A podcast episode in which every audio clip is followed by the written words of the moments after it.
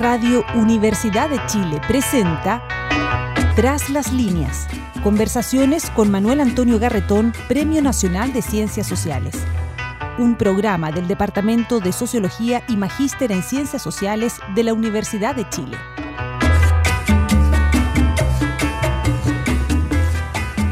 Muy buenas tardes. Bienvenidos y bienvenidas a Tras las líneas, el programa de todos los martes por la radio de la Universidad de Chile, del programa de Magíster en Sociología de la Modernización, del Departamento de Sociología y la Facultad de Ciencias Sociales de la Universidad de Chile. Nos reunimos para conversar desde la perspectiva de las ciencias sociales, desde una perspectiva académica, pero para reflexionar y conversar sobre los problemas, nos aquejan, sobre las cosas que nos pasan, sobre la vida y la sociedad, la vida de la gente, la sociedad en que vivimos y el mundo en que vivimos. Y hoy día tenemos una invitada muy especial y distinta de algún modo a lo que hacemos eh, todos los martes, porque viene de un área eh, que no son las ciencias sociales, aunque nos dice mucho sobre lo que son la, lo que es la sociedad y sobre todo la persona que vamos a entrevistar tiene una particular eh, manera de enfocar su disciplina para hablarnos de fenómenos sociales. Ella es eh, filósofa, se llama Diana Aurenque, es licenciada en educación en filosofía por la Universidad de Santiago, es doctora en filosofía por la Albert Ludwig de la eh, Universidad de Freiburg, Alemania. Es habilitada en ética médica por la Eberhard Karls Universidad de Tübingen del mismo país. Actualmente es la directora del Departamento de Filosofía de la Universidad de Santiago. Tiene varias áreas de reflexión e investigación sobre las cuales ha escrito, particularmente filosofía de la medicina, ética y bioética, y junto con los trabajos de investigación, los trabajos propiamente académicos, eh, es alguien que reflexiona sobre, los, sobre distintos fenómenos que nos ocurren desde una perspectiva filosófica. Ahora, uno de sus trabajos más importantes en el último tiempo ha tenido que ver con los temas de eh, la muerte, eh, como buena filósofa de medicina, la muerte, la vejez, la enfermedad, y está, este año se publica un primer libro de ella en español sobre estos temas, y participa en columnas permanentemente y en eh, radios, eh, donde lo que hace es reflexión filosófica sobre temas como el fútbol, el periodismo, y muchos otros. Y de eso entonces vamos a hablar partiendo por una primera reflexión, que es, ¿qué aporta la filosofía? ¿Y por qué es bueno que sepamos, que nos metamos en la reflexión filosófica para entender los problemas de algo que pareciera tan lejano de la filosofía, que es la vida cotidiana y los fenómenos y procesos que nos, eh, en los cuales estamos metidos eh, todos los días. Muchas gracias, Diana, por estar con nosotros. ¿Y qué nos dice la filosofía? ¿Qué es lo que nos aporta para entender la vida cotidiana, la vida de la cual somos portadores? Manuel Antonio, muchas gracias por la invitación, muy contenta de poder conversar contigo esta tarde. Y bueno, partamos por lo que tú dices, o sea, ¿cuál es quizás eh, la gran pregunta en filosofía desde su inicio? Es su justificación. ¿Para qué sirve la filosofía? ¿Por qué filosofía? Si hay diferencia de otros saberes, no sé, pienso en desde la matemática, incluso saberes que son teóricos, parecen tener siempre algún tipo de aplicación y de utilidad. Y la filosofía siempre se le ha preguntado un poco hasta qué punto tiene algún sentido si parece no servir como sirven otras disciplinas. Tú no resuelves normalmente muchos problemas con la filosofía, sino más bien los provocas. Entonces, hay una cosa como de una, necesidad a veces de la filosofía de tener que justificarse a partir de que estamos constantemente en modelos que más bien evalúan los productos o las obras en función de su utilidad o también de, su efectividad y no por otros, desde otros lugares. Eso creo que es un primer tema. Eh, y, por ejemplo, igual muy valioso el, trabajo de Carlos Peña cuando se trató de sacar filosofía de los currículum y él dijo por qué importa la filosofía y sacó todo un trabajo explicando un poco eh, que no se trata solamente de justificar la filosofía desde el pensamiento crítico, porque de nuevo, tratar de hacerla útil. Entonces, partiendo desde ahí, que la filosofía no tiene una utilidad como tienen, por ejemplo, otros conocimientos y otros saberes, es problemático un poco saber, bueno, ¿y por qué deberíamos dedicarnos a esto? ¿no? Eh, es solamente la ociosidad de las mentes que tienen sus eh, necesidades de primer orden, resuelto. y yo diría que si bien no tiene una utilidad desde el punto de vista de resolver eh, problemas concretos de la existencia, digamos, material, sin duda viene a desarrollar otras necesidades que nosotros sí tenemos y que no son tan importantes como las materiales. Por ejemplo, explicarnos, por ejemplo, eh, cuestionarnos, por ejemplo, imaginar escenarios de pensamiento, imaginar posibilidades. El que filosofa o la que filosofa, de una u otra forma, está entrenado y entrenada para poder desmantelar las capas de, autoridad que tienen las instituciones, los argumentos, la familia, todo. Nada es sujeto de, digamos, de, un dogma que no pueda ser pensado. Entonces, esa libertad del pensamiento, creo yo, que proporciona la filosofía, no es solamente útil para el, para el individuo y sus propias capacidades, digamos, intelectuales, sino porque la vida es constantemente eh, ensayo y error, la vida nos da vueltas, vivimos en pandemia como jamás lo pensamos, o sea, de un momento a otro la realidad cambió.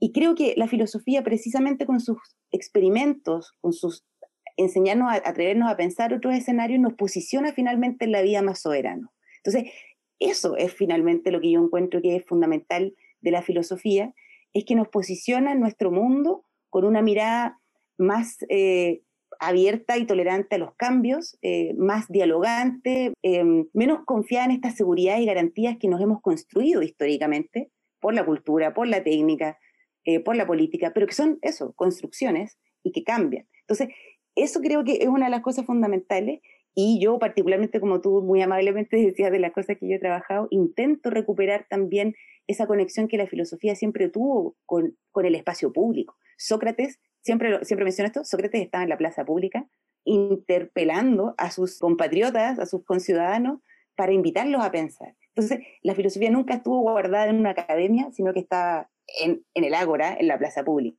Bueno, yo creo que ese es realmente el lugar de la filosofía. Desde un lenguaje menos cargado de la disciplina filosófica, lo que, lo que a mí me dice, lo que tú estás planteando, y al mismo tiempo lo que uno ha reflexionado. La filosofía es, filosofar es buscarle el significado y el sentido a las cosas. En ese sentido, la reflexión, por ejemplo, que tú has hecho sobre, estamos por ahí, sobre el fútbol. ¿Cuál es el sentido que tiene en la vida humana? ¿Y por qué es una, como se ha dicho tantas veces, ¿eh? es una pasión.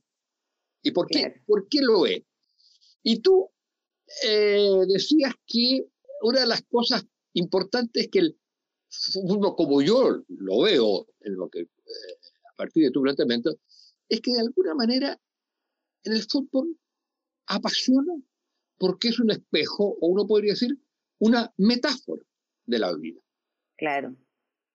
Completamente. O sea, eh, me leíste muy bien. De hecho, yo tengo que confesar, yo no soy experta en fútbol para nada. Precisamente para pensarlo fue que tuve que ponerme en este rol de el fanático, conversar con un montón de personas que conocen, leer un montón de, trabajos que otros filósofos han trabajado, que no es muy, es un tema no muy trabajado realmente, y de ahí tratar de, de, pensar, bueno, esta simplificación de que el fútbol es, es, una cosa como un correr detrás de una pelota, que siempre dicen tan peyorativamente, claramente no es. Hay algo muy fuerte del fútbol que tiene que ver con cuestiones de justicia, con cosas que tienen que ver con generaciones, o sea, generaciones de padres e hijos, que, eh, de familia, eh, hay mucho de, sensación de, como digo, de equidad.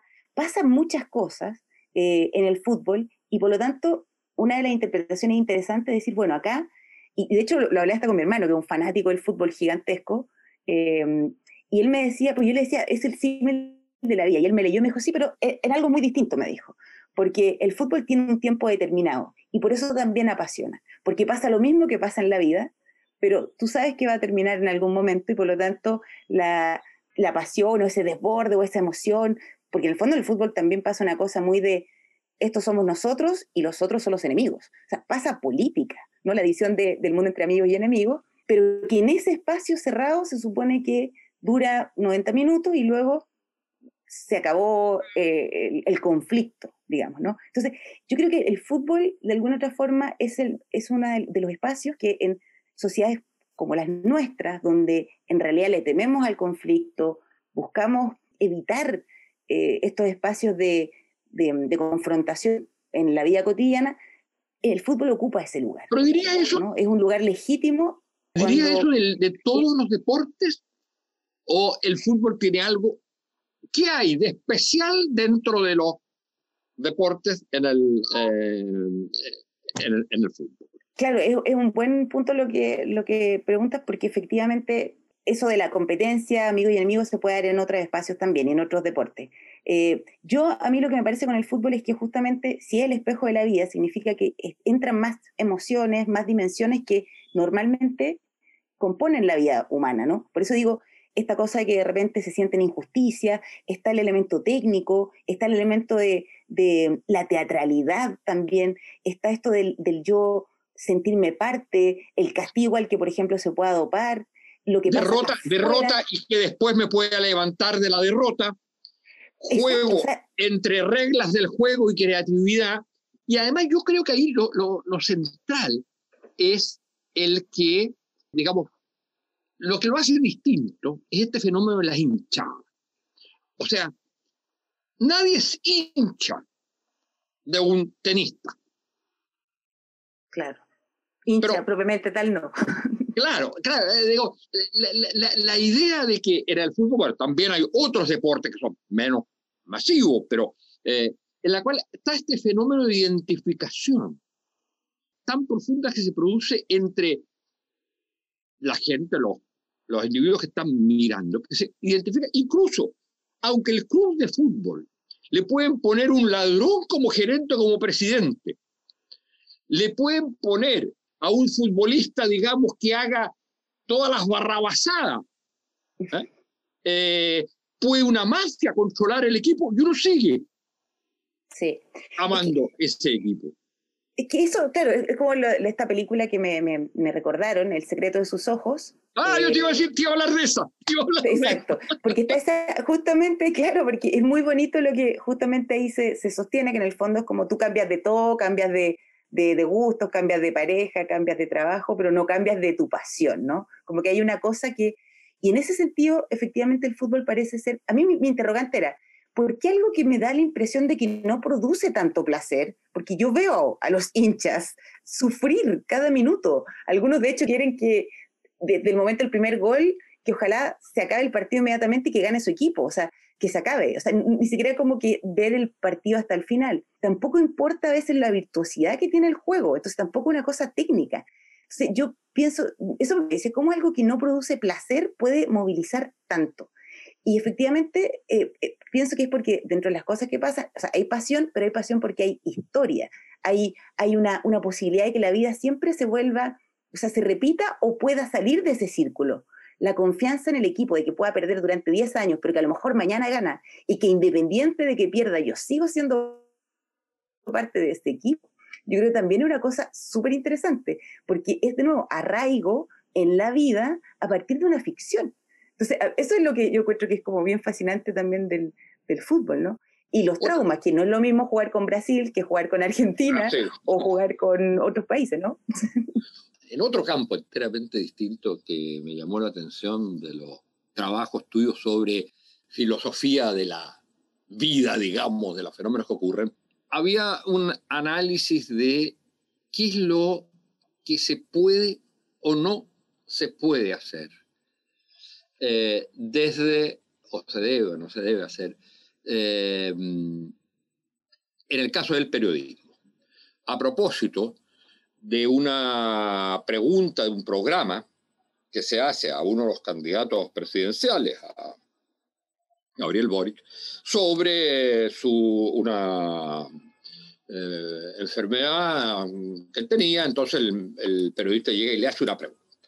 Entonces tú hacías ahí una reflexión, eh, y que yo creo que es muy importante retomarla porque hoy día el periodismo es, y los periodistas, digan lo que digan, son un poder. Y usan un espacio público, usan un espacio público que les pertenece a todos y que para una función básica, que es la de informar, pero no para usar ese espacio público en términos de su propio protagonismo. Y tú hacías una crítica en ese sentido a esa, a, esa pregunta. Claro, eh, mira, concuerdo completamente con, con, lo que señalas de que efectivamente el periodismo es un poder y es un poder fuerte, lo hemos visto incluso desde, o sea, esto se arrastra desde que tenemos candidatos presidenciales que eran periodistas. Eh, yo creo que ahí también se muestra un poco eso. Eh, o también diputados, etcétera, personas que del periodismo transitaron a la política. Yo no estoy diciendo que eso esté mal, pero efectivamente ahí hay algo que se ha ido cristalizando y lo hemos visto también con algunos candidatos, candidatos también de la Convención Constituyente y otros espacios. Y efectivamente el periodismo tiene, en la medida en que informa, y tiene un espacio de difusión tan masivo como es la televisión, la radio, eh, o también los periódicos, em, en el fondo moldean la opinión pública. Los tienen, tienen un poco, obviamente el espacio público está ahí para ello y esa es su, labor. Ahora, yo creo que hay dos cosas que en el periodismo en Chile podemos destacar. Que tenemos periodismo muy bueno, por cierto, tenemos periodistas, eh, hombres y mujeres que son bien destacados, que yo respeto mucho. Em, no sé, pienso figuras como Rafael Cavada, Daniel Matamala, que son periodistas que están eh, realmente haciendo, yo creo, un trabajo de primer nivel. Pero luego también, y no voy a mencionar si a los que no eh, considero tan destacados o destacadas, pero sí hay otro periodista, otro, grupo de periodistas o, o, forma de hacer periodismo que en el fondo comete dos errores. O bien intenta como un poco de mover a la ciudadanía hacia un lugar, que eso también se puede considerar como una manipulación, o bien se posicionan ellos a sí mismos como figuras. Y la idea de un buen periodista es precisamente con la conversación tratar de exponer otras cosas. ¿no? El, periodista tiene una función que es súper importante, es un filtro, por eso sus preguntas son importantes, que pueda interpelar, que lo que diga le interese a la audiencia, a, la ciudadanía, quien, que pregunte por los que no pueden preguntar, pero no para tener el apoyo y los aplausos de la audiencia, insisto, sino más bien para intentar sacar más información, rescatar información o incluso mostrar si hay alguna debilidad, pero no por ser yo el protagonista, sino más bien Em, ser el, que da ese espacio. Camus, el, filósofo, ensayista y periodista, escribió varias cosas al respecto y, pienso que es interesante tener esa claridad ¿no? de, cuál es el rol que hoy el periodismo y que es fundamental para todos los procesos políticos que vienen de aquí a, elecciones presidenciales. Es lo mismo, el profesor es un mediador, no es ni puede ser el líder. Esa famosa película sobre el profesor que se llamaba El lugar de los poetas muertos. Muertos, ¿Eh? hermosa película, sí. Claro, pero yo le tomé un odio absoluto a ese profesor. La sociedad de, los poetas muertos. La sociedad de los poetas muertos. Claro, porque él era, en el fondo, uno de sus discípulos termina suicidándose. Cierto. Porque de alguna manera él lo forzó a algo distinto. O sea, el protagonista era el profesor y no el estudiante. Y a veces eso mucho pasa pasa muchas veces con el eh, periodismo. A otro campo nos vamos ahora, y es el tema de tu especialidad, uno de los temas de tu especialidad, eh, que es la filosofía de la medicina, la filosofía, la reflexión sobre la muerte, sobre la vejez, se está discutiendo en estos eh, tiempos el tema de la eutanasia. Y tú tienes una, entrevista también muy interesante y unas reflexiones muy profundas sobre, sobre eso. Y lo, primero es la, el significado de la muerte como destrucción, como término del sujeto. No hay nada después, en la medida que se perdió la conciencia y por lo tanto solo quedó un cuerpo y un cuerpo no es una persona. Ahora, ¿hay el derecho a la eutanasia, a tu juicio?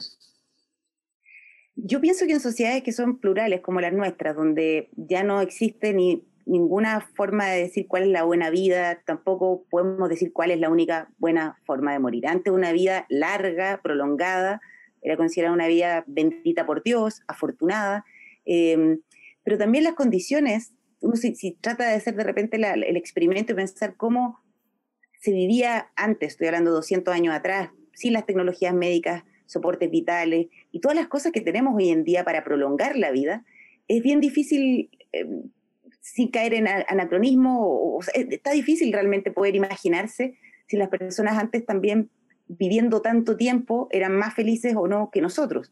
Pero mirando las condiciones actuales, eh, donde efectivamente cada vez vivimos más, pero no necesariamente las condiciones que cada uno de nosotros consideramos que son las óptimas, eh, y sobre todo ante diagnósticos que son bastante claros. La eutanasia o en el suicidio asistido son causales claras que no, se, trata de seguir cualquier ideación suicida para poder para apoyarla. Tiene que haber aquí una enfermedad eh, terminal, eh, una condición irrecuperable, una, una serie de condiciones tienen que poder cumplirse.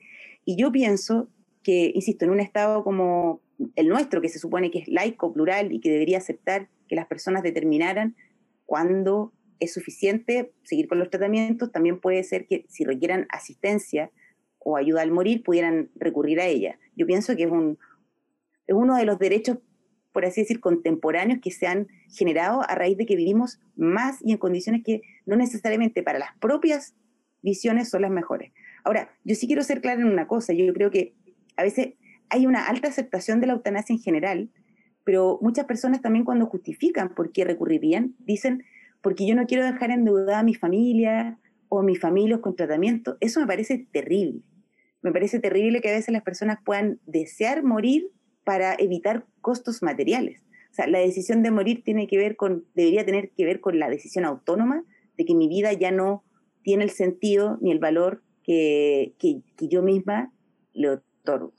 No sé si, eso creo que es bien importante, o sea, se justifica con la autonomía de la persona, pero no porque hayan constricciones de tipo material. ¿Y cuáles son los argumentos serios? Y digamos, eh, cuando digo serios, de alguna manera, los argumentos que no provengan de una visión ya predeterminada, como podría ser la visión eh, religiosa, eh, pero que pueden oponerse a, ah, interesante, sí. a la eutanasia. Bueno, en realidad los que más se oponen eh, y de forma importante son los médicos, ¿no? O sea, los médicos que habían en algún momento juraron el código hipocrático, pero el código hipocrático estamos hablando de verdad de, algo que es muy antiguo, eh, pero ahí aparecía la prohibición, por ejemplo, del aborto, por eso algunos médicos también que están en contra se apoyan en que su misión no es contribuir en esto, y en general se, abogan a este código, ¿no? Sin embargo, eh, o sea, ese es uno de los argumentos. El segundo argumento también en contra es decir que en el fondo los médicos, o sea, y a, raíz de eso, es decir, los médicos van a estar haciendo algo que intrínsecamente eh, contradice su misión, que es prolongar la vida, mantener la salud. Entonces, acercar la muerte se ve como un mal. Eso es la postura de, de, los médicos. Y la postura, por supuesto, desde el punto de vista como de política estatal, es que, bueno, en general eh, justificar que una persona puede ayudar a morir al otro es siempre un tema complejo. O sea, por eso el homicidio está juzgado y penalizado. Eh, y, en general el suicidio es complejo, aunque esté, digamos, eh, accedido por propia voluntad. Pero yo diría que los argumentos más fuertes tienen que ver con hasta qué punto la ética médica desea incorporar la práctica eutanásica como alguna de sus labores. Pensando en la sociedad chilena actual, eh, en los debates actuales. Eh, ¿Tú crees que finalmente ese proyecto va a ser eh, aprobado y por qué crees tú que debiera ser aprobado? Sí, yo creo que va a ser aprobado y va a ser aprobado también por, por, lo que estamos viendo incluso con las elecciones, en las primarias. O sea, Boric, el puntaje, o sea, la votación que tiene tiene que ver también con su propuesta valórica, que es distinta a propuestas valóricas partidistas más antiguas. Eh, yo creo que hay una, hay, hay, una necesidad importante de los que están votando ahora, precisamente porque las nuevas leyes dan espacio. Matrimonio igualitario, aborto eh, allá de las tres causales, eutanasia, son proyectos emblemáticos para decir, nosotros no solamente queremos pensiones dignas, educación y salud de calidad, sino también otro tipo de libertades que hasta ahora no hemos tenido acceso. O sea, Chile fue de los países que hace más poco tiempo eh, logró tener el divorcio, por ejemplo, ¿no? Hasta mucho tiempo eran solamente nulidades, si, lo recordamos. O sea, un país que estaba a la altura del Vaticano por no tener ningún tipo de aborto o prohibición total. O sea, e, e, en Chile hay una cosa como muy conservadora que yo creo que está cambiando y, y a mí me parece bueno porque Chile es diverso y cada hay leyes que permitan que las personas realicen sus proyectos vitales, la vida o la muerte, eh, habla mejor de nosotros. De todas maneras, yo estoy completamente de acuerdo. El eh, tema que tú señalas es eh, súper relevante. O sea, aquí es bien interesante cómo se ha producido un viraje de la manera de pensar la vida y las cosas más allá por supuesto, se ha producido también un viraje y una crítica al modo de producción de las condiciones materiales, a las desigualdades, pero también a eh, las perspectivas, lo que se llama temas valóricos, etcétera, que a veces se confunden con temas solamente sexuales. Pero, por ejemplo, la visión de la idea de la eutanasia es la idea de una manera de ver la vida y la muerte eh, diferente y también eh, lo es la, lo que fue el, tema del divorcio. Eso es bien interesante. el, eh, fue uno de los países más tardíos en el mundo en aprobar una ley de divorcio. Pero como sociedad tenía una fórmula de la máxima hipocresía. Absolutamente. Eran las nulidades. Las nulidades era la manera de hacer divorcio mintiendo, engañando todos, desde los novios, los, los, marido mujer, quiero decir, los, los esposos, los, testigos, ¿no? los testigos, no, y también los jueces. Eso es lo más grave. Claro, era el Poder Judicial el que sabía que estaban mintiendo. Sabía perfectamente sabía que se estaba mintiendo, ¿eh? declarando que, había, que la persona vivía en otro lugar que el que vivía realmente. ¿eh? claro. Y, entonces, el, y de ahí para adelante, se empieza a producir vertiginosamente una transformación. O sea, tú te das cuenta que hace cuatro años, o, o digamos un poco más, era impensable el matrimonio igualitario. Y hoy día estamos en eso. Ahora, es bien interesante que también haya una reflexión sobre eh, y un cambio en la manera de pensar sobre los temas ya tan, tan trascendentales como son el tema de la vida y de la muerte. Bueno, se nos ha hecho el tiempo corto. Diana Aurenque, muchas gracias por habernos visitado, por haber compartido con nosotros tus reflexiones. Esperamos alguna vez volver a, encontrarnos en este programa.